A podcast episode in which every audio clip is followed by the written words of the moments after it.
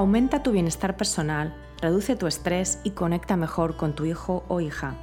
Esto es Cuando tu hijo es diferente, un podcast para madres y padres de hijos con cualquier diferencia neurológica, de atención, de comunicación o de desarrollo.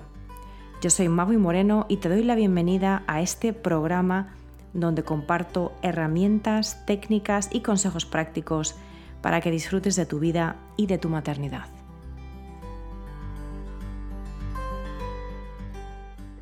Hola querida comunidad, bienvenidos a un nuevo episodio de Cuando tu hijo es diferente. Yo soy Magui Moreno y hoy tengo el grandísimo placer de tener aquí a Inma Buitrago. Hola Inma, ¿cómo estás? Muy bien, hola Magui, encantada de estar contigo y aquí en este espacio con tu comunidad, que tenía muchas ganas de volver a encontrarnos. Bienvenida de nuevo. Esta no es la primera vez que entrevisto o que soy entrevistada por Inma. La verdad es que ya, ya hemos, eh, ya hemos compartido unas cuantas charlas, pero estoy encantada de tenerte aquí en, este espacio, en este programa mío para papás y para mamás de hijos con cualquier diferencia de desarrollo, cualquier diferencia neurológica. Hoy vamos a hablar de un tema súper importante que es el tema de cómo gestionar nuestra ira, nuestro enfado en la crianza, ¿no? Y sobre todo cuando tenemos hijos, pues eso, con necesidades especiales o diferentes. Así que antes de entrar en materia, os voy a presentar a, a Inma, que es mamá de una niña de 7 años y es coach de crianza. Ella es originaria de La Mancha, ¿verdad? Sí, Perfecto. pero vive en Guadalajara, en España, y em, ella se dedica a eh, acompañar a mamás que quieren disfrutar de la crianza, y esto me parece súper importante, y convertirse en la madre que siempre han querido ser, incluso si ya existe una dinámica de conflicto diaria, ¿no? Para eso estamos los coaches, para ayudar. Ella apoya a madres a través de la gestión emocional, la, la comprensión, el amor incondicional, a criar, a educar y a acompañar y a comunicarse con sus hijos. Inma lleva una labor realmente fantástica, yo soy súper fan de ella, así que de nuevo bienvenida Inma. Y, ahora te pregunto, vamos a ver, si la emoción del enfado, de la ira, es una emoción, es natural, es normal, es necesaria como todas las emociones, ¿por qué tenemos tan, por qué tiene tan mala prensa, ¿no? Y por qué nos cuesta tanto gestionarla, por qué nos cuesta tanto tener una buena relación con nuestros enfados? sobre todo en la crianza. Sí, bueno, lo primero es que eh, la crianza nos, nos lleva a la niñez. Eso es una cosa. Y entonces el enfado, aunque ahora sabemos por todo lo que vamos aprendiendo que todas las emociones son buenas, son positivas porque nos dan información, antes no era así. No estaba bien enfadarse, no estaba bien ser, estar triste, no estaba bien tener miedo. Y el enfado, pues siempre se ha negado. Se nos ha negado enfadarnos porque eran tonterías de niños y de niñas. Y pues no se nos ha permitido poder expresarlo. Y eso, ahora cuando llegamos adultos y vemos a nuestros hijos enfadados o nos enfadamos por lo que ahora diremos que nos lleva a enfadarnos, pues no sabemos qué hacer con esa emoción. No sabemos qué hacer. Hay personas que por su historia han aprendido a no enfadarse, es decir, a no expresar el enfado, que no es lo mismo que no enfadarse, y lo reprimen, que eso tiene unas consecuencias que tampoco son positivas, ni para las personas que se lo aguantan, ni para sus hijos e hijas, y hay otras personas que lo expresan desadaptativamente, eso es pues con gritos, con castigos, con amenazas, con insultos, etiquetas, y ya las más extremas con golpes, que todavía, aunque en países están penalizados, como por ejemplo en España, pero se sigue dando. Mm.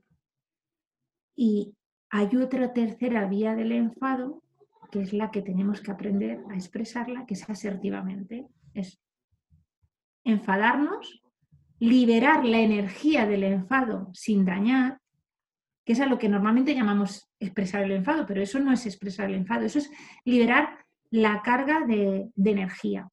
Y luego, una vez que has liberado la energía, bien con respiraciones, bien bebiendo agua, moviendo el cuerpo, cambiando el enfoque, las distintas formas de enfriar el enfado, expresarlo asertivamente, que es decir, comprendo lo que tú me dices o lo que has hecho, pero a mí eso no me gusta. Me ha dolido porque yo necesito o espero de ti que me trates o que me hables de esta forma. Y eso es expresar lo que no te gusta y lo que esperas. lo que, y dónde están tus límites. Eso es la forma correcta de expresar Pero esa nunca nadie nos la ha enseñado. Solo hemos visto normalmente gente que se aguantaba y se callaba cuando la trataban mal y gente que explotaba. Lo otro ha sido muy poco la experiencia que tenemos. Entonces no sabemos qué hacer con el enfado. Claro, y esto Principalmente es que no sabemos qué hacer. Y lo que nos ocurre en la crianza es que cuando nos enfadamos, explotamos. Y eso no nos gusta. Y para no enfadarnos, ¿qué queremos? Que nuestros hijos sean iguales que los otros o que hagan lo que queremos y así ya no me enfadaré y no gritaré y no castigaré y seré perfecta. Claro, y eso es exigir a la realidad que, se, que sea otra, o sea, que sea otra de la que ya es, ¿no? Y esto realmente es súper importante, empezar con la aceptación, aceptación de todo, incluido del conflicto, ¿no? Porque el conflicto es parte también natural y necesaria de la vida humana. Entonces, como no podemos esperar que la vida siempre sea perfecta o que no haya nunca conflicto o que no haya nunca malentendidos o que no haya nunca vergüenza ajena, por ejemplo, pues eh, no se trata de eso, de que todo lo demás se cambie para ti, sino de que tú te relaciones con esa realidad exterior de otra manera. Y entonces me parece súper importante esto, esto, que has dicho de que la crianza nos lleva a, nuestra infancia, a nuestra propia infancia, ¿no? Y a entender que muchos de estos patrones que tenemos de gestión emocional, que son patrones inconscientes, que, que no necesariamente nos damos cuenta de ellos, eh, vienen precisamente de heridas, ¿no? De la infancia, de, digamos, de como de pactos que hicimos con nosotros mismos, con nosotras mismas, cuando, bueno, pues nos enfadamos, que es lo normal, cuando teníamos dos o tres años y vivimos unas consecuencias en algunos casos muy negativas, incluso traumatizantes, de, esa expresión nuestra natural del enfado. Y entonces ahí, como que, sin por supuesto recordarlo necesariamente, pero como que llegamos a una conclusión que es, enfadarme, por ejemplo, no es seguro, enfadarme no es eh, aceptable, no, no, es bueno, no es eh, adecuado, no está bien. Y no solamente... Si me enfado, no me quieren, no me aceptan, no, me, no merezco amor, entonces no puedo enfadarme, porque si no, mamá me ha dicho que si me enfado así, no me quiere. No me lo ha dicho, a ver, no vamos a juzgar. Lo que estamos haciendo es que lo hemos hecho todo con la intención positiva, aunque no beneficiosa. Pero claro, esas fórmulas hacen que los niños y las niñas no se sientan amados si se comportan de una manera. ¿Y cuándo se comportan de esa manera? Cuando tienen una emoción, porque las emociones nos llevan a acciones.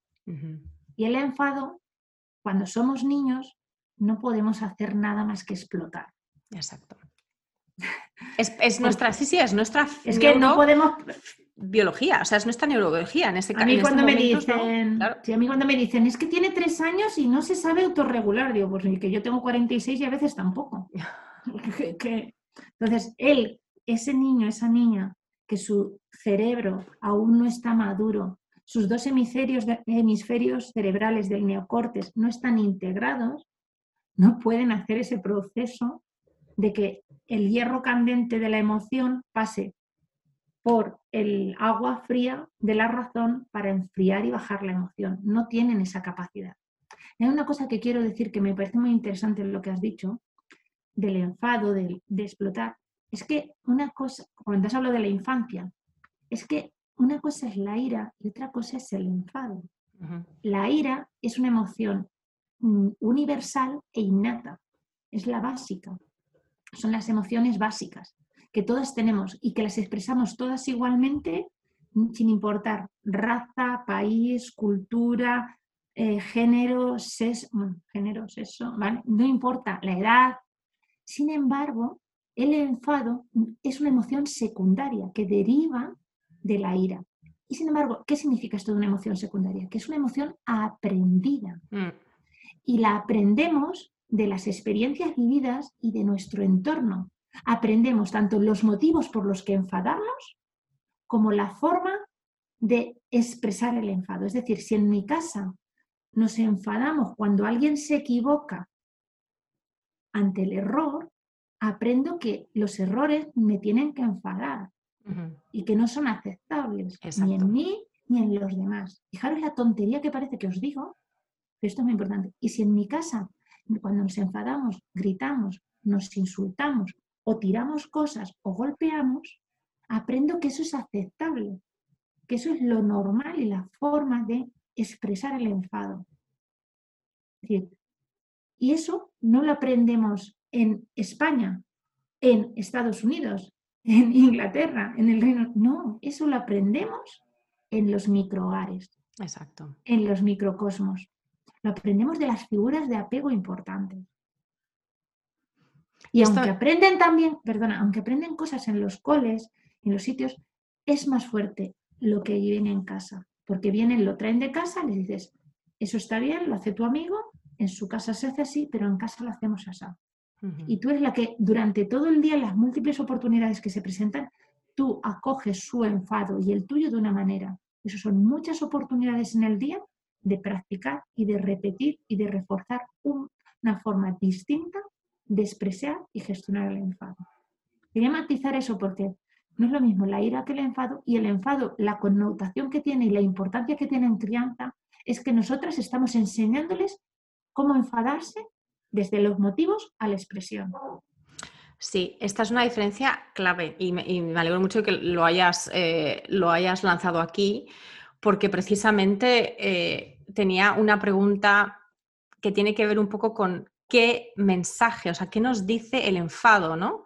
¿Qué nos dice el enfado en el caso de las familias que tenemos hijos diferentes, sea por la razón que sea, sea autismo, sea dislexia severa, sea dispraxia, sea parálisis mm, cerebral, sea síndrome de Down, sea TDAH. Sea, es muy personas altamente sensibles que también son neuro Exactamente, son, neurodiversos. Exacto. Y entonces aquí, yo soy paz, mi hija es paz y te, trae una, no es, a lo mejor no necesita una terapia, que es un acompañamiento muy diferente. Pero es muy importante entender que entonces el mensaje del enfado, ah, del enfado nuestro como padres y como madres, sí, sí, eh, tiene, tiene que ver sobre, sobre em, tiene que ver con lo que estamos pensando sobre nuestros hijos, especialmente cuando tienen especificidades o diferencias. ¿Y, a qué me refiero con esto? A que nos estamos enfadando no en sí por lo que hace o deja de hacer o de decir o de sentir nuestro hijo, nuestra hija, sino por lo que nosotros pensamos de esa acción o de, ese, o de, esas palabras, ¿no? de esa comunicación o, de esas emociones que está teniendo. Y por lo tanto le estamos, estamos dándole eh, un valor, ¿no? Estamos dándole, e, es una normativa, o sea, va, va, con una normativa implícita, con una serie de reglas que en muchos casos ni siquiera somos conscientes de ellas para nosotras o para nosotros y por lo tanto es especialmente importante que este trabajo se entienda como un trabajo propio. Es un trabajo de entender nuestras reglas, que a lo mejor no son nuestras, también son heredadas, ¿no? Pero al final las que las estamos, digamos, imponiendo en nuestro hogar somos nosotros que somos los padres. Entonces, entender nuestras reglas para poder ir a la causa eh, raíz del enfado, que es que de alguna manera nosotras percibimos que esas reglas se están violentando. Y en el caso de niños que, si, por ejemplo, tienen, eh, digamos, también discapacidades eh, a nivel cognitivo, es muy importante, porque claro, las madres y los padres con los que yo trabajo me dicen, es que yo no me quiero enfadar con mi hijo. Claro, claro. Yo entiendo que mi hijo a lo mejor no entiende esto o no es capaz de no hacer esto o de hacer lo otro, pero no lo puedo evitar. Y entonces ahí me parece que es importantísimo, empezando ya, que entendamos que no se trata de lo que tu, hijo hace o no hace o, hace, o de la capacidad de entender de tu hijo no. Se trata del tus reglas, o sea, entender tus reglas, porque eso es lo que tú puedes cambiar. Claro, ahí hay, hay como varias cosas. Uno, primero, recordar que el enfado, lo que, la información que nos trae, ¿vale?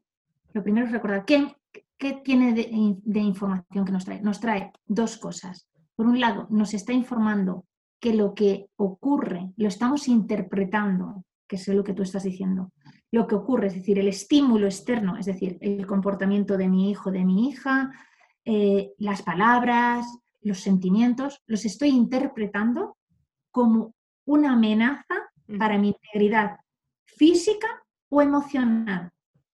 Ese es el primer mensaje clave, que además es un mensaje compartido con la emoción del miedo. Esto es muy importante tenerlo presente. Y el segundo mensaje que nos trae el enfado es que yo no estoy de acuerdo con eso, que eso no está acorde a mi forma de pensar, a mis expectativas, que está rompiendo mis expectativas. Entonces, por eso es una amenaza, porque va en contra de lo que hasta ahora yo pensaba, creía, de mi mapa, de mi mundo, de mi concepción, de mis creencias. Entonces, nos perturba, como decía eh, siempre lo digo mal, lo he buscado hasta en internet para decirlo bien, porque siempre cambio el nombre, yo tengo un poco de dislexia.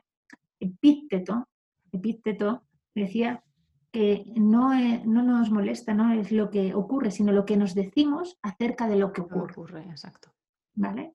Es decir, cómo lo interpretamos. Eso es las emociones. Las emociones no las provoca el estímulo, lo que ocurre concretamente, sino lo que tú muy bien dices, lo que nos contamos acerca de lo que ocurre. Que esto tiene que ver con nuestra historia personal, nuestras vivencias, nuestras creencias, nuestro mapa personal. ¿vale? Entonces, esta emoción eh, la tenemos eso. Entonces, nuestros hijos, aunque les queremos muchísimo, todo lo que les ocurre nos está rompiendo por dentro. Las expectativas que teníamos de cómo iba a ser nuestro hijo, nuestra hija. Y es verdad que esto ocurre especialmente con los niños y niñas, es decir, distintos, pero ocurre en general. Todos nos hemos hecho unas expectativas que decimos, no, yo no tenía expectativas. Todos tenemos expectativas, conscientes o inconscientes. Y nos las vienen a romper, porque de pronto nos cambian nuestro mundo, nuestro tiempo, nuestra libertad, los, los valores que teníamos, tenemos que redefinir las reglas para sentirlos, porque eso es lo que vienen a romper principalmente. Romper nuestras expectativas y nuestras reglas para experimentar valores. Por ejemplo, voy a hablar de dos que no son los típicos que hablamos de familia. Siempre hablo del respeto. Voy a hablar de otro. La libertad. Te rompen los hijos en general y los hijos distintos te rompen totalmente el valor de la libertad concebida tal como la concebíamos antes de ser familia, porque pensábamos que la libertad era hacer lo que queramos, cuando queramos y como queramos. Y los hijos distintos en particular, voy a decir una cosa que espero no ofender a nadie. Mira, yo trabajé durante muchos años en un centro de personas, en ese momento se decía con discapacidad, ahora hablamos de capacidades diferentes, y yo siempre tuve miedo antes de ser madre a que mi, hijo tuviera una, mi hija tuviera una capacidad diferente. Porque ¿sabéis cuál era mi interpretación de la realidad? Que las madres eran taxistas de sus hijos para llevarlos de una actividad a otra. Y yo eso me daba mucho miedo. Sin embargo, cuando nació mi hija, no tiene una capacidad diferente, aunque sí que es, es verdad que es altamente sensible y tiene unas ciertas, no necesita terapia, pero necesita un acompañamiento más especial. Y yo me di cuenta que mi libertad cambió el concepto. Tuve que redefinir mi concepto de libertad porque yo de pronto quería estar con mi hija, quería pasar tiempo con ella, quería criarla, no quería irme a trabajar. Y eso iba en contra de lo que yo siempre había considerado que era ser libre. Entonces tuve que redefinir las normas para sentir libertad. ¿Y sabéis cuáles son mis nuevas normas? Es que yo decido qué quiero hacer, cómo y cuándo. Y decido que quiero ahora criar a mi hija y pasar tiempo con ella. Y eso es libertad. Entonces no es un sacrificio, es que lo he decidido. Es verdad que los tiempos me los marca ella, cuando duerme, cuando no duerme, cuando salgo, cuando entro, pero yo he elegido estar ahí. Y esto es importante, que nuestros hijos, aunque tenemos que acompañarlos o tenéis que acompañarlos a actividades terapéuticas, a esto, a tienen unas necesidades especiales, para eh, poder potenciar sus capacidades, es importante preguntarnos si estamos haciéndolo libremente, si elegimos realmente ayudarles, cuidar de ellos como lo haríamos de un niño sin esa eh, especificidad. Seguro que sí, como yo. Y esa elección tenemos que recordárnoslas para sentirnos libres, porque no hay mayor libertad. Ya lo decía Víctor Frank, Frankel en El hombre en búsqueda de sentido, lo decía. La última de las libertades del ser humano, del hombre, dice, es la capacidad de elegir cómo responder ante las circunstancias. Y esa libertad no nos la quitan ni los hijos distintos ni no distintos. Con lo cual, el valor de libertad, si redefinimos las normas y quedan bajo nuestro control, seguimos teniendo libertad. El valor de la aventura, aventura de vivir experiencias eh, que nos den subidones de adrenalina, pues, o la aventura eh, pasional, ¿no? Con la pareja, pues cambia totalmente. Si yo quiero funcionar con las reglas que tenía antes de tener un hijo distinto, voy a sentirme frustrada y muy enfadada todos los días. Y sin querer voy a ver que mi hijo, mi hija se ha convertido en una amenaza a lo que era mi vida. Pero si yo redefino esas reglas y veo que la aventura la tengo a diario, con poder crear cosas distintas con mi hijo, con mi hija, por, por no saber qué va a ocurrir y no tener la certeza y poder yo ser la protagonista de esta aventura nueva que estoy viviendo, de una nueva de acompaño a mi hijo a vivir nuevas experiencias, tengo la aventura servida. Hmm. Y yo la creo junto a él. Y redefino la pasión. No va a ser como antes, pero puedo buscar un momento de pasión mi de otra en las pequeñas cosas. Depende de si mi hijo se duerme o no temprano. Una vez en una entrevista me preguntan, entonces, si tú duermes con tu hijo porque atiendes sus necesidades emocionales, ¿dónde queda tu pareja? Digo, vamos a ver, yo duermo con mi hija la mayor parte de la noche, digo, pero hay muchos momentos en los que mi hija duerme sola. Y si no hay muchos, ya busco yo que antes de que se despierte tenga mis hijos los tenga que tener. Y también vuelve un poco la complicidad de cuando éramos parejas, novios, donde cualquier espacio como prohibido, como, vuelves a generar otra vez esa pasión. Entonces, hay que buscar nuevas reglas para experimentar esos valores que nuestros hijos distintos nos han traído y sentimos que nos han robado esos valores. No nos los han robado, nos ayudan a crecer y a replantearnos nuevas reglas, que esta vez las reglas sí que van a depender de nosotras, no de lo que otras personas digan y hagan, ¿vale? Cuando el respeto, que es lo que más suele salir, incluso aunque sean niños distintos, nos sentimos faltados el respeto, queremos que cambien ciertos comportamientos, lo vuelves a redirigir de verdad a ti. ¿Cuándo siento respeto? Cuando me respeto a mí misma, me hablo bien aquí. No me digo cosas de que no valgo, de que soy la peor madre del mundo, de que soy una fracasada, de... cuando me hablo bien. Cuando me respeto, cuando tengo sed y aún así me levanto y voy y bebo agua. Cuando un centro comercial y me quito abrigo porque tengo calor y no me lo sigo teniendo puesto. Redefino las reglas para experimentar valores y vuelve a mí el poder y el control. Y soy dueña de mi vida y de mis valores. Eso hace que deje de enfadarme. Pero hay que trabajarlo. Claro. Porque muchas veces no nos damos cuenta.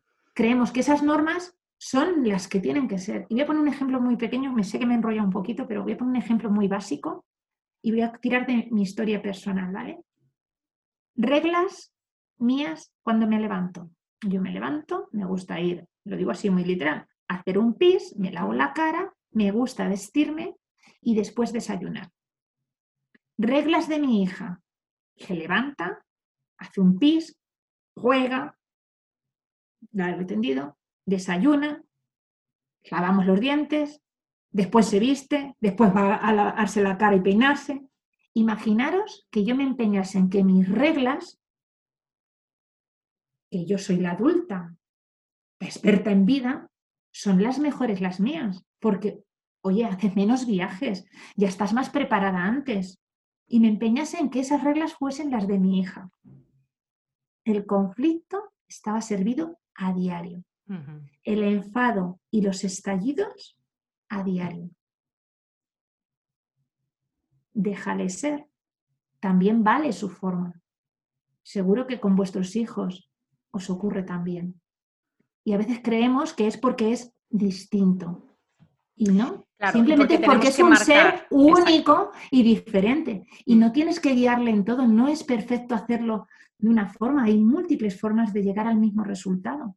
Claro. Lo que pasa es que no si este ejemplo os sirve. Sí, sí, muchísimo y además yo creo que es súper importante porque es un ejemplo súper práctico que además, como dices tú, tiene consecuencias potencialmente negativas desde la primera hora de la mañana. Imagínate si eso te puede ya eh, colorear todo el día, ya empiezas enfadándote con, tu hija, ¿no? En, el caso de que quisieras insistir e imponer tus reglas, ya empezarías ya enfadada con tu hija directamente desde primera hora de la mañana. Entonces, em, también me gustaría aquí que hablásemos, yo creo que, ya has aludido a ello, ¿no? De, de básicamente el enfado entonces es una llamada de atención y por lo tanto tiene una intención positiva y también tiene una consecuencia positiva cuando somos capaces de entender de dónde viene, por qué está ahí y qué es lo que nos quiere decir, ¿no? O sea, cuando somos capaces de tirar del hilo y de tener eh, ese autoconocimiento y, por supuesto, esa aceptación de la emoción en primer lugar, ¿no? Porque lo que suele suceder con el, con el enfado y también con la ira, pero eh, digamos que el enfado ocurre más a menudo, ¿no? Es que eh, ya nos bloqueamos desde el primer momento. O sea, desde el primer momento en que empezamos a sentir ese enfado, ya, ya se nos dispara la voz autocrítica. Y yo sé que esto es en el, en el, caso de las mamás de hijos diferentes es muy, muy típico, que es que en, en el fondo muchas veces el enfado nos viene de sentir que no lo estamos haciendo mal y por tanto ya mismamente tener ese enfado es una confirmación de que no lo estamos haciendo bien como madres, ¿no? Entonces es toda la voz autocrítica, entonces ahí entras en una espiral, en una espiral negativísima que lo único que hace es bajarte al fondo, porque de ahí no puedes salir, ni siquiera estás, no puedes pasar al otro lado de lo que percibes como un muro de enfado pero que en el fondo no es un muro de, piedra o de ladrillo, es un muro de humo. O sea, perfectamente puedes pasar al otro lado y digamos que llegar a, ¿no? a, esos mensajes importantes del enfado, pero en la mayor parte de los casos nos quedamos atoradas, o sea, nos quedamos ahí encajadas en, ese paso previo de aceptar el enfado. Ya vemos el enfado como un, eh, yo diría, aunque esto suene un poco fuerte, pero eh, yo diría que el enfado lo vemos como una confirmación de nuestro fracaso. Claro, es que cuando nos enfadamos todo, a ver, el, problema está en que el enfado en sí no es malo, ni nos, ni nos resulta mal el enfado, es que sabemos que cuando llega el enfado no encontramos el límite. Y entonces sabemos que cuando nos enfadamos, de hecho, Fijaros qué connotación tan negativa transmitimos a nuestros hijos que lo utilizamos como arma arrojadiza de amenaza. Me estoy enfadando, me voy a enfadar y como me enfade, va a arder Troya. Exacto. Entonces, el enfado, el problema que tiene es que si no lo sabemos gestionar, explota. Y eso es lo que hace tanto daño, porque eso es lo que nos embarra. Exacto. Es decir, embarra, nos arrebata el momento del presente, nos arrebata el momento futuro y todo queda emborronado y embarrado. Porque luego a nuestro hijo se le pasa el enfado, los niños, las niñas, se les suele pasar, aunque alguien me diga, es que tiene un berrinche de una hora, da igual, pero luego se le pasa, pero tú no. Tú te quedas en la emoción y entras en, estoy enfadada y ahora viene y me pide cariño o quiere jugar, pero no se da cuenta de lo que ha hecho antes, que mira cómo me ha puesto porque nos quitamos la razón. Mira cómo me ha puesto. Y además luego nos da tristeza, nos da culpa, nos da vergüenza. Y esas emociones nos vuelven a decir que hemos, perdón, fracasado en nuestras expectativas. Porque la culpa y la vergüenza es diferente, pero nos hablan en definitiva de que no estamos cumpliendo con nuestros valores, con nuestros objetivos, con nuestros principios. Queríamos criar desde el amor, deseábamos muchísimo a nuestros hijos, llegaron, rompieron nuestras expectativas, queremos seguir dándoles amor, pero no sabemos. Y eso nos dice que estamos fracasando en el respeto y en el amor, porque estamos a diario hablando desde el miedo, porque eso que expresamos es miedo. Cuando gritamos es que queremos parar algo, porque nos da miedo, no sabemos qué hacer con ellos, mucha impotencia.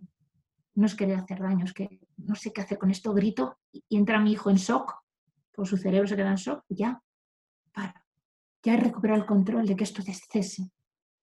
Entonces, el problema del enfado es que explotamos y conecta con otras emociones de muy baja intensidad que nos dicen que fracasamos.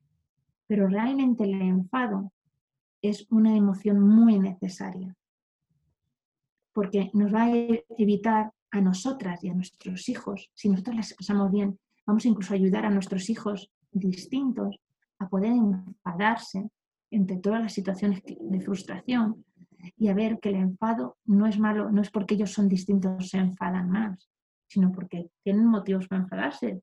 Totalmente se frustran y se enfadan. Y que es necesario enfadarse ante personas que llegan invasivas a su vida y que tienen derecho a expresarlo y a defenderse. Y eso con hijos distintos es más importante todavía que con hijos neurotípicos, porque tienen que aprender a defenderse y el enfado les va a ayudar.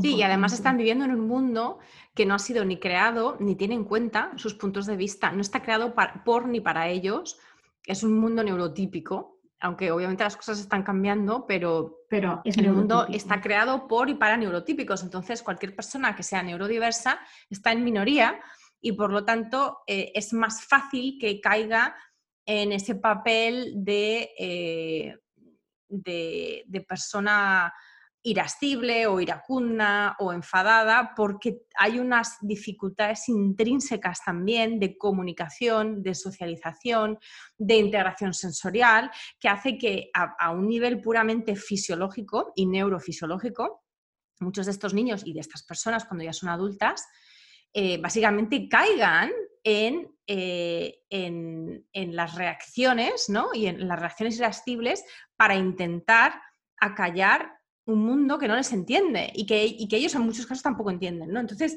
es como un mecanismo de defensa también en, su caso. Y, es un mecanismo de comunicación también. exacto, de comunicación y de defensa. Es, de defensa, pero también de comunicación, porque a lo mejor no pueden verbalizar en ese momento de estar eh, amenazados, pero al expresarlo así, con esa intensidad, están ya comunicando que algo les está mm. perturbando y que necesitan ayuda a lo mejor para salir de ese entorno. Entonces, es importante que el enfado lo entendamos desde ahí. Creo que perdí un poco el hilo de conexión de lo que estábamos hablando, como me vais a perdonar. Entonces, el enfado es importante expresarlo y no nos gusta por eso, nos conecta con emociones. Y hay una cosa que es muy importante del enfado, que hablabas tú de la aceptación, y es que lo dijiste antes, muchas mamás, familias, pero mamadas, o se acuestan diciendo mañana no me voy a enfadar, o se levantan con el objetivo de no enfadarme. Esto es una llamada al enfado, porque nos pone en el foco todas las situaciones que nos perturban. Nuestro objetivo tiene que ser hoy voy a comunicarme respetuosamente, o voy a comprender a mi hijo cuando se enfade, hoy voy a mirar con curiosidad y observar para comprender qué me quiere comunicar. Nunca de ser negar un una emoción. Los objetivos no son negativos, son en positivo. Cuando estemos enfadadas es muy importante tomar conciencia corporal, tú lo sabes muy bien con es decir, porque cuando sentimos la emoción en el cuerpo, hay un, un, tramo antes de que podamos reaccionar, como unos 90 segundos, que si lo identificamos, mi cuerpo se tensa, o mi voz sube, o me estoy la cara eh, tensando, puedo decidir no no enfadarme, ¿eh? puedo decidir no explotar, puedo decidir buscar formas de bajar la de expresar, eh, perdón, de exteriorizar la energía, de que esa energía tan fuerte que tiene el enfado salga sin dañarme a mí ni a los demás. Y después, con la información que he obtenido, decidir qué hacer, que es decidir responder asertivamente, que os, os decía. ¿Qué es lo que tengo que hacer? Es conectarme, hay que trabajar el cuerpo. Cuando me estoy enfadando, ¿qué es lo que noto en mi cuerpo?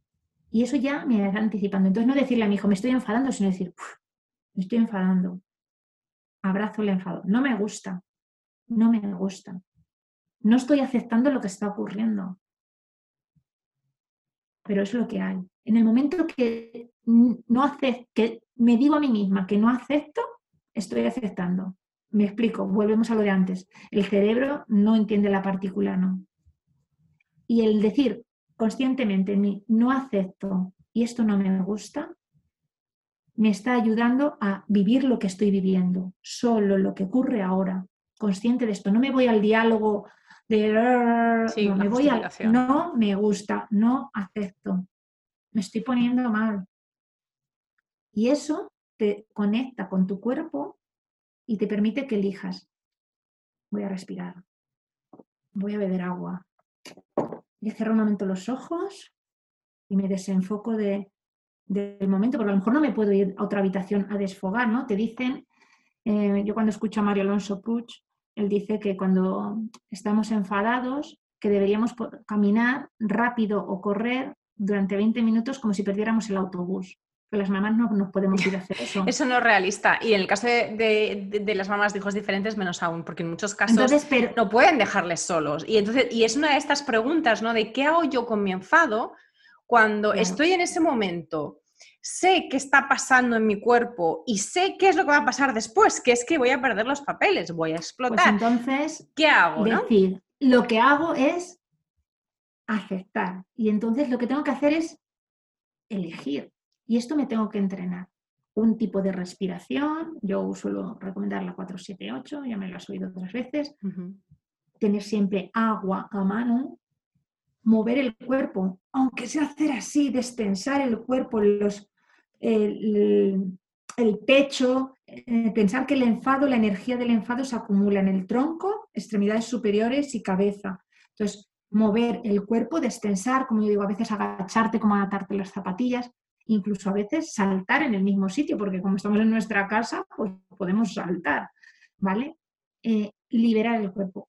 Retirarnos de la escena si no es posible, yo recomiendo cerrar los ojos unos segundos, porque a veces es suficiente, eso te quitas la mirada de la escena, te da tiempo a reconectar, si respiramos haciendo un tipo de respiración de las de contar, nos ayuda a que cambiamos el foco, porque una vez que yo cuento, tengo que estar centrada en contar, si no, no puedo contar. Con lo cual ya cambias el foco. Y además le das mucho oxígeno a tu cerebro que le ayuda a relajarse, a pensar, a decidir, a ejecutar, a mandar mensajes a los distintos órganos para actuar de otra forma.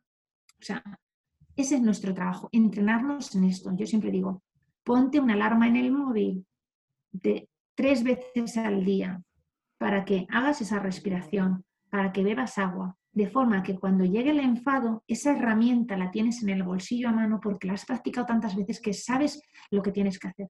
De un día para otro no te acuerdas de beber agua, pero si tú te pones en el móvil que hoy vas a practicar respirar cuatro veces al día, o hoy vas a practicar, fijad lo que os digo, suena el móvil, ah, respiro, sostengo, suelto ya lo he hecho. No tengo que, estoy haciendo la cama, estoy con mi hijo, lo puedo hacer en cualquier sitio, o sea, no se trata, solo tienes que privarte de hablar un minuto, tampoco es tanto, dos minutos como mucho.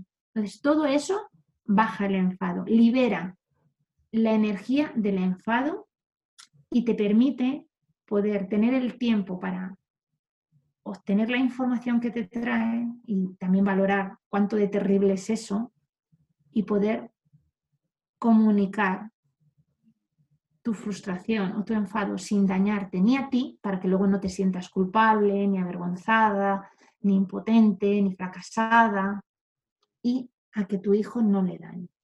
Y además, le estás dando un ejemplo por osmosis, como yo digo, no tienes que dar ninguna explicación de qué estás haciendo con tu enfado. Hay personas que no se enfadan exteriormente, pero todas nos enfadamos, no lo expresan. Pero eso ocurre una cosa, que estamos dejando inválidos emocionalmente a nuestros hijos y a nuestras hijas. No saben qué hacer con sus enfados. Sí, los expresan, se enrabietan, pero ¿y qué hago? ¿Cómo me defiendo? Entonces es importante esto, aprender a bajar el enfado y que nos vean hacerlo ya no digo que le expliquéis. no, es el efecto de demostración y esto es importantísimo para la gestión emocional de todas las emociones, ¿no? Pero sobre todo de las emociones que nos causan más dificultad, porque lo mismo, no hay emociones positivas ni negativas, algunas simplemente son más difíciles de gestionar, pero no intrínsecamente, sino precisamente por todo este bagaje, eh, digamos, personal, cultural, mm, de contexto, contextual, de que esa emoción está mal, cuando no, por supuesto que no está mal, ¿no? Em, entonces, hay emociones que somos modelos de gestión para nuestros hijos más, más, más, fácilmente, digamos, ¿no? que nos causan menos incómodo y hay emociones que nos causan más. Entonces, es importantísimo lo que dices tú, las dos cosas. Por un lado, es el permiso de que sienta y exprese esa emoción, eso es número uno. Y segundo, de que la gestione de una manera más adaptativa, más ecológica. Y también en el caso de niños que tienen problemas de, o dificultades o desafíos de em, lo que llaman la teoría de mente, ¿no? El darte cuenta de que otra persona está pensando cosas diferentes a las tuyas, que todo, todo el tema de la socialización es también una manera muy, muy, muy importante y muy efectiva de, eh, de modelar cómo gestionar emociones en sociedad. O sea, delante de otras personas, ¿no? Y que es algo que les puede también costar mucho. Entonces, eh, es lo que dices tú, no hace falta explicar, no hace falta que les des una, masterclass de yo voy a gestionar mi enfado así y así lo tienes que hacer tú. No, no, porque lo mismo tampoco se trata de, eh, eh, de imponer un modelo, ¿no? Y esto creo que también es muy importante y, es un poco me lleva a la segunda pregunta que, sigue de, esta, de, este comentario mío, que es, si somos modelos de gestión más adaptativa o más ecológica de eh, las emociones difíciles como el enfado para nuestros hijos, ¿cómo les podemos acompañar con sus propios enfados? Que yo creo que esa es la otra parte. Muchas veces a mí las madres me vienen y me dicen, yo, yo estoy haciendo el trabajo conmigo misma, pero cuando yo le veo tan enfadado, cuando empieza a tirar cosas, cuando empieza, ya sabemos que es una manera de comunicarse, ya sabemos que es una manera de defenderse de un mundo y de unos estímulos sensoriales que a veces, muy a menudo, les pueden sobrepasar. Pero, ¿qué hago yo para acompañarle a él o a ella con su enfado, eh, teniendo en cuenta que también queremos eh, valorar o que, o, que, o que nuestros hijos valoren que su frustración o que su impotencia es totalmente válida. Es muy importante. Primero, el mejor ayuda a nuestro hijo siempre es que nosotras, y esto tú lo sabes muy bien con Mindfulness, es que estemos lo más serenas posible. Eso es muy importante porque nuestros hijos e hijas, distintos o neurotípicos, diferentes o neurotípicos, se eh, autorregulan mucho emocionalmente con nosotras. Con las figuras de apego, pero principalmente con las madres. Las madres, sí. ¿Vale? Porque yo siempre digo que existe un cordón umbilical emocional invisible que nos conecta y no hasta los dos años ni hasta los 18, como a veces se habla, porque es la parte de la esterogestación. No, yo creo que es ilimitado. Lo digo de verdad. Por lo menos en las fases de desarrollo de crianza y hablo, cuando hablo de crianza, hablo de adolescencia incluso. Entonces, yo lo primero que os invitaría es a trabajar vuestra serenidad, el entender que eso es normal y comprenderlos desde ahí. Entonces, lo primero es que estéis con calma, que podáis tener la capacidad de no contagiaros de esa emoción. A eso se le llama como competencia emocional, se le llama la competencia de autonomía emocional. Es decir, que el estímulo externo no nos perturbe, o nos perturbe lo menos posible, que no nos saque de un equilibrio dinámico. ¿vale? Entonces, eso es lo que más os diría, que trabajéis en vuestra serenidad para entender que eso es normal, que no es un ataque a vosotros, que es algo que él está viviendo y que no está sabiendo de otra manera comunicarlo. Y yo creo que eso es muy importante, comprender de lo que dice, no estáis haciendo nada mal, porque a veces creemos que el que nuestro hijo haga eso es porque somos malas madres. No, es porque tiene a lo mejor esa necesidad de expresarse. Otra cosa es que luego le podamos ayudar a buscar una estrategia mejor de expresar el enfado o la frustración. Pero la mejor forma de ayudarle va a ser cómo nos vean a nosotras enfadarnos y expresar qué hacer con el enfado energético y con la expresión, comunicación del enfado. Esa es la mejor ayuda, Cuanto antes empecemos a hacerlo desde que ellos son niños, más facilidad le vamos a transmitir, porque como os decía, aprenden a enfadarse y a expresarlo como nos han visto. que ya son más mayores cuando hemos entrado en este proceso, no nos machaquemos, lo hemos hecho desde el nivel de conciencia que teníamos. Ahora tenemos otro, pues vamos a caminar desde el nuevo. ¿Qué hacemos? Sostener. Y da igual que sea distinto, la comunicación física para verbal y verbal es importante. Por lo tanto, serenidad, que eso lo transmite nuestro cuerpo, y un tono de voz conectado. Cariño, comprendo que estás enfadado. Mensajes cortos. Vosotras sabéis mejor que yo cómo tiene que ser vuestra comunicación verbal. Por eso digo que yo hablo desde la ignorancia, ¿vale?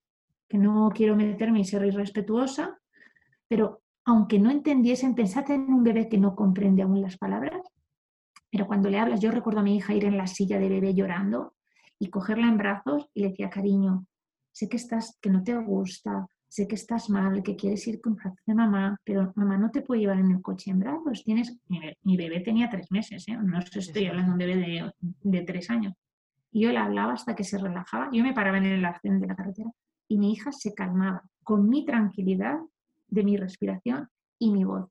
Vuestros hijos les vais a ayudar con vuestra voz a que entiendan y se sientan comprendidos, legitimados en lo que sienten. No importa el nivel que puedan tener desarrollo neurológico o neuropsicológico. Yo estoy, pondría la mano en el fuego de que van a comprender en vuestro cuerpo y en vuestro tono de voz que están siendo acogidos, sostenidos, en ese momento es decirles que les comprendéis, que les entendéis y que estéis ahí para ellos, que les queréis. Intentad, si se puede, proximidad física. De, a verdad, no siempre es posible. Mi hija, por ejemplo, no ha tolerado los abrazos hasta hace poco y, como os digo, no tiene ninguna, inicialmente ningún, eh, ninguna especialidad neurológica que necesite terapia, pero no lo toleraba, por ejemplo. Y, pero yo me quedaba ahí sentada a su lado. Si era en un supermercado que me montaba la rabieta, me sentaba en el suelo y ahí me quedaba con el carrito la compra y todo el mundo pasando, por ejemplo. No trataba de que eso, que, no nos vean, que... No, es normal. Esto es muy importante para vosotras porque sé que a veces puede ser un síntoma de ver que la gente mira, que miren. Lo importante es vuestra mirada a vosotras, a vuestro hijo, a vuestra hija. Y lo demás, que piensen lo que quieran. Si es que no vivimos con ellos. Entonces, mostrar comprensión, estar ahí, presentes, y a, veces hay que contener. Y eso se ha ocurrido. Es decir, contener físicamente incluso, de sujetarles para que no se dañen, para que no tiren, pero siempre con firmeza, pero desde el amor. Cariño, te quiero, pero te tengo que sujetar porque no puedes hacer daño. Y hablo de daño, si os dais cuenta, no hablo ni de romper, ni de pegar, ni de golpear, hablo de daño porque a lo mejor algún día se tienen que pegar, no lo sé, si se tienen que defender. Porque eso es una estrategia, no una necesidad. el enfado, eh, ¿por qué lleva a la violencia? Porque es una energía que sube, como os digo, tronco y extremidades y lleva a la acción. Es decir, ¿qué es una emoción? La etimología de la palabra emoción es emovere. bueno, emoción, significa movimiento hacia. Entonces, es una energía que te lleva a golpear porque hace así este impulso. O sea, es como algo automático. Imaginaros, es así. Entonces, eso es un patrón. Si le dejamos cauce, el patrón que le ayudamos a nuestro hijo a construir es que descargue la violencia o golpeando o tirando cosas. Es decir, hace un camino neuronal que a fuerza de repetición va a permitir. Entonces, vamos a intentar ayudarle con otras cosas no habrá dos niños iguales. Yo, por ejemplo, mi hija cuando le digo de respirar dice que eso nada, que beber agua, que nada. Ahora lo que ha cogido, fijaros que os decía que el contacto físico no me dice, mamá, abrazo.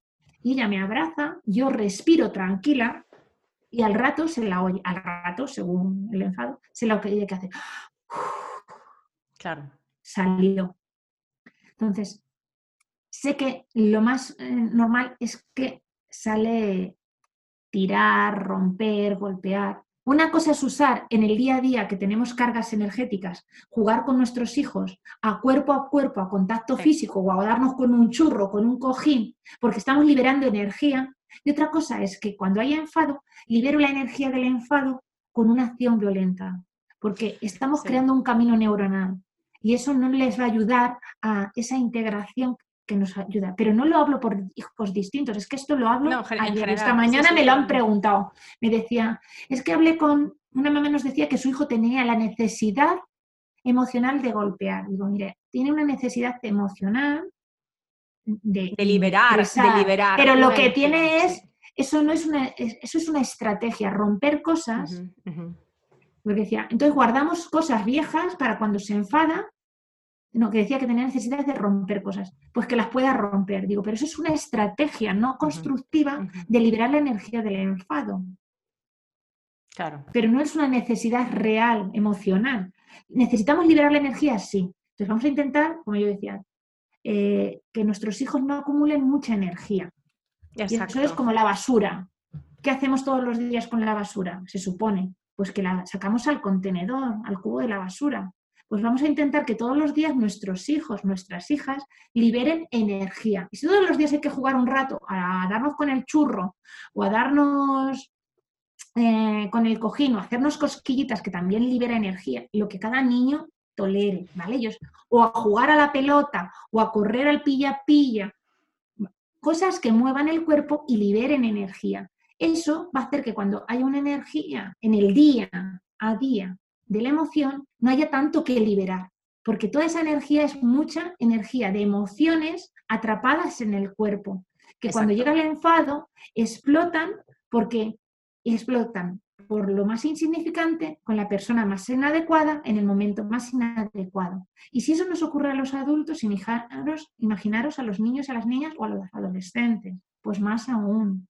Exacto. Entonces, ¿cómo acompañan a los hijos? Estar serenas, mostrar comprensión con el tono de voz, con el cuerpo, sostenerles emocionalmente el tiempo que necesiten, es decir, ¿qué sostener? Pues estar ahí viendo que está enfadado, no tener prisa porque salga del enfado. Decirles las frases que necesiten, cada una conocéis mejor a vuestros hijos. Y si no las conocéis, pues ensayo o error. Se enfada si le digo que está enfadado, pero sin embargo no se enfada más cuando le digo que entiendo que te molesta esto que ha ocurrido, porque a veces a los hijos, a los niños y niñas les molesta la etiqueta de la emoción, pero no que nombres exactamente qué es lo que les ha molestado. ¿De acuerdo? Entonces ahí es importante eh, acompañar y sostener el tiempo que sea. ¿Vale? No penséis en no retirar el amor. Es decir, si vuestro hijo en ese enfado, en ese haber hecho algo que no os gusta, os pide un abrazo, os pide cualquier gesto que es amoroso en vuestra relación, dáselo. No estáis validando el comportamiento, le estáis manteniendo la información de que le queréis a pesar de que ha ocurrido eso, a pesar de ese comportamiento. Yo creo que eh, eh, este punto también es fundamental precisamente cuando nuestros hijos de muchísimas maneras no han cumplido, entre comillas, nuestras expectativas, es fundamental que toda nuestra gestión emocional y sobre todo con esta emoción del enfado esté totalmente sustentada en el amor incondicional en que les queremos, les amamos, a pesar de, además de, independientemente de su comportamiento, de su capacidad eh, cognitiva o intelectual o emocional, de sus habilidades sociales, de sus habilidades de comunicación. O sea, más allá de todo eso, ¿no? Les queremos por, por ser, por ser, por, ser y por estar. Claro. Yo me acuerdo cuando mi hija era más pequeña que me preguntaba a veces, mamá, eh, ¿por qué me quieres? Porque hago muy bien los dibujos, porque he colaborado en la casa, porque yo decía, no, África, yo te quiero porque eres mi hija. Y hay, comporta hay cosas que me encanta que las hagas, pero yo no te quiero por eso. Hay cosas que no me gusta que haces, pero yo te sigo queriendo porque te quiero porque eres mi hija, por ser quien eres en mi vida. Exacto. Y me parece por el vínculo que tiene. Exacto. Y me parece también muy importante, un poco para ir acabando esta conversación, que es una conversación súper, súper importante, fundamental y también densa. Realmente eh, esto.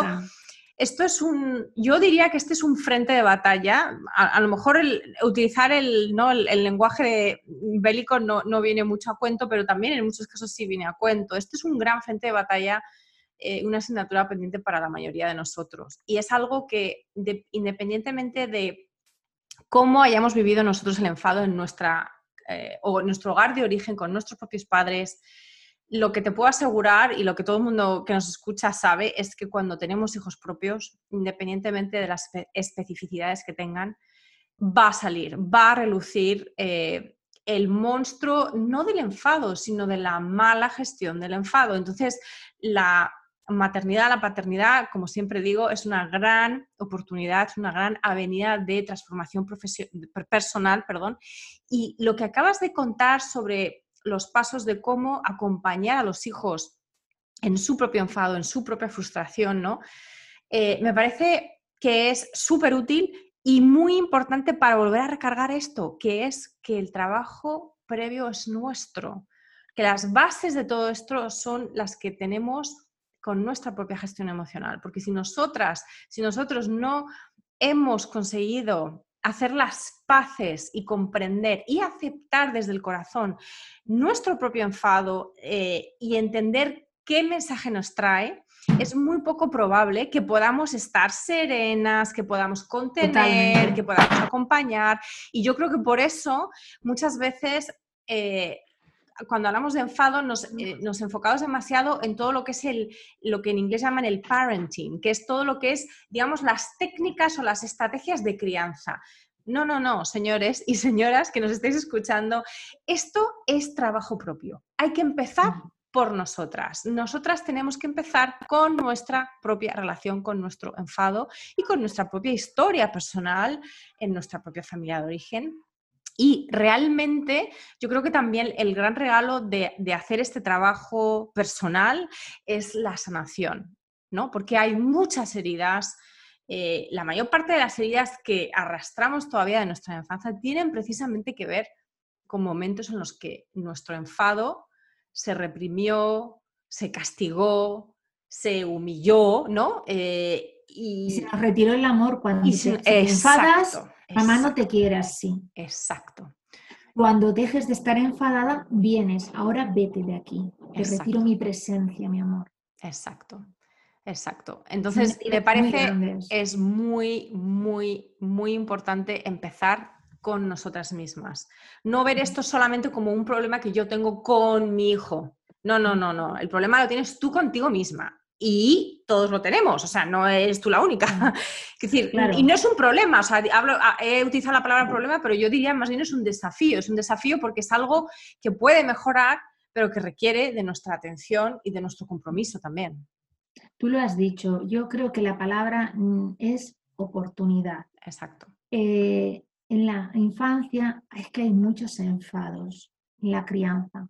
Pensad que desde muy pequeños están llamados a ser autónomos, a aprender, a desarrollarse y hay cosas que a veces aún no están preparados neurológicamente, aún no han madurado, aún no han crecido y quieren hacer cosas que son frustrantes. Otras que las quieren hacer por nuestros miedos, no les permitimos hacerlas.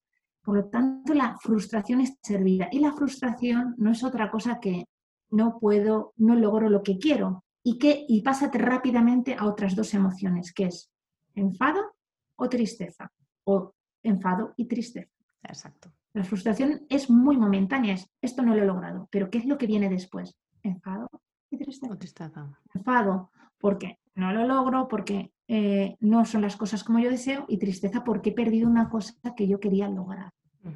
Esto es una oportunidad para aceptarnos reconciliarnos y aprender todo este aliado que se nos convierte el enfado.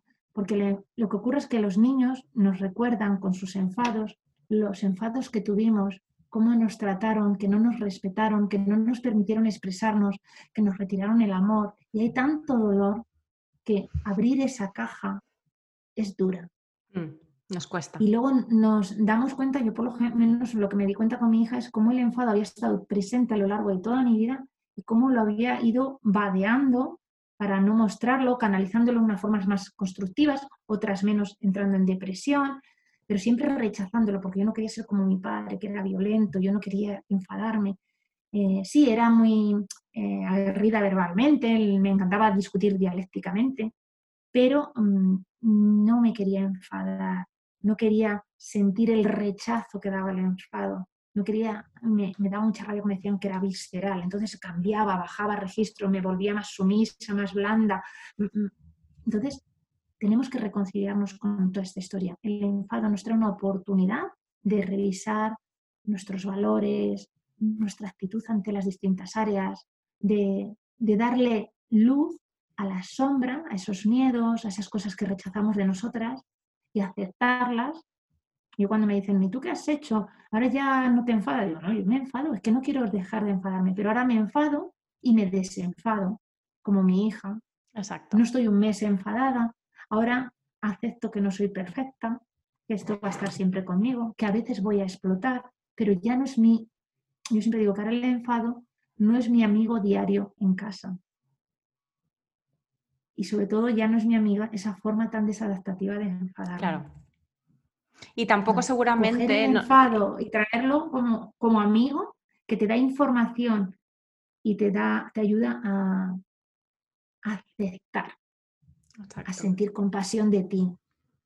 Eso es lo que te lleva al cambio, aceptar y la compasión. Decir, bueno, pues es que esto está aquí en mí. O sea, es que yo tengo estas expresiones también, no soy perfecta. Exacto. Como tú, como la otra mamá, como el que no es mamá, como el que es papá, como el que es jefe.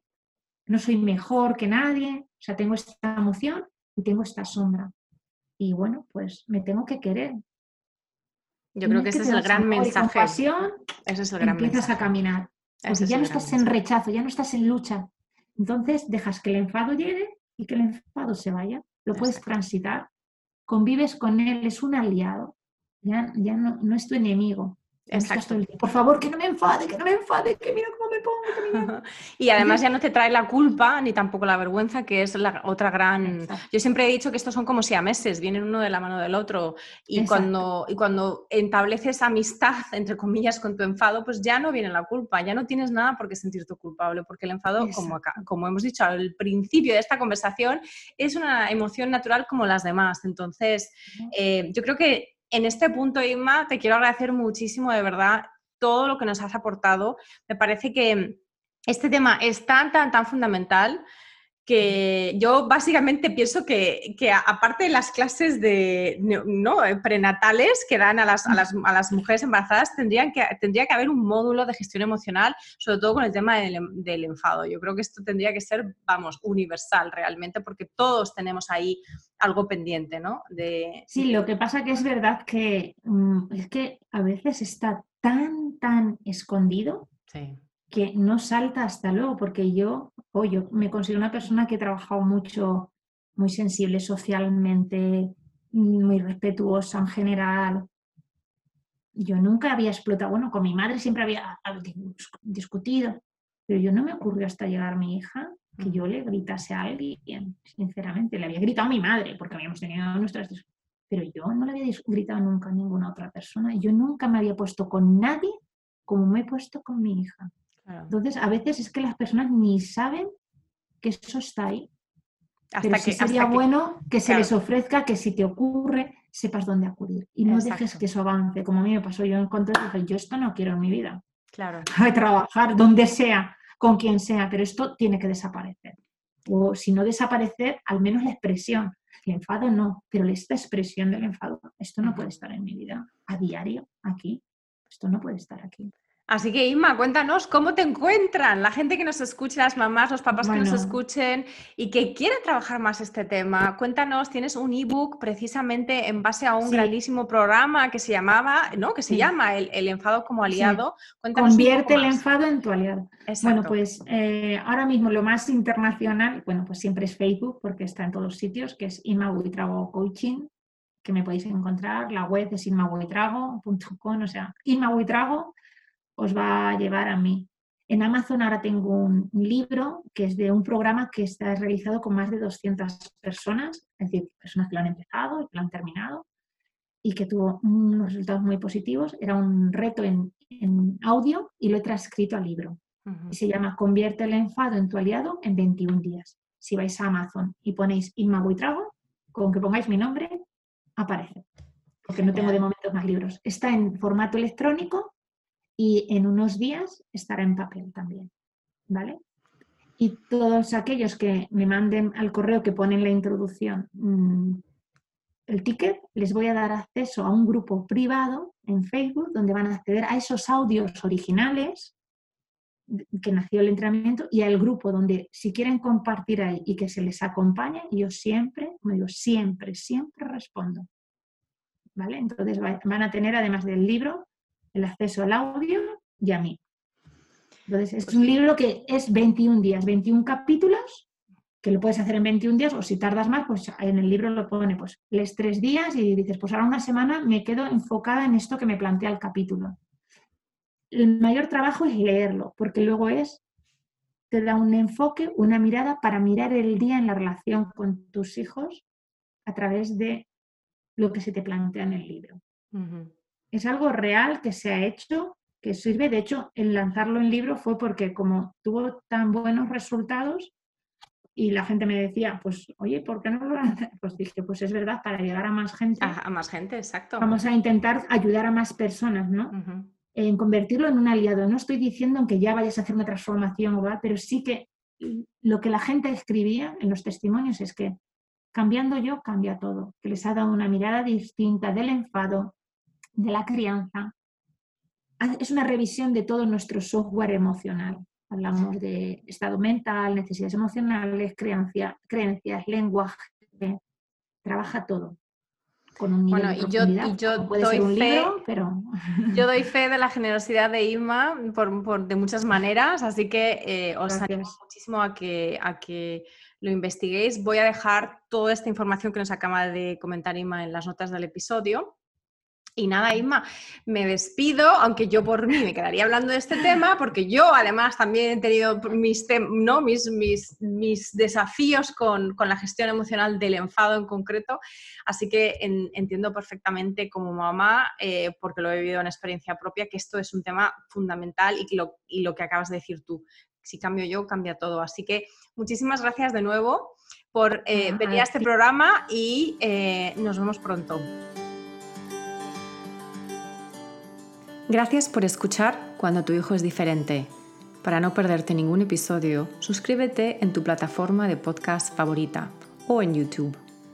Si este episodio te ha aportado valor, por favor, compártelo con otras madres y padres en la misma situación. O deja un comentario o una reseña para aumentar la visibilidad de este programa y que pueda llegar a más gente como tú y como yo en busca de apoyo. Si quieres saber más de mí, de mi trabajo y acceder a recursos gratuitos como el kit de primera ayuda, visita mi página web mauimoreno.com.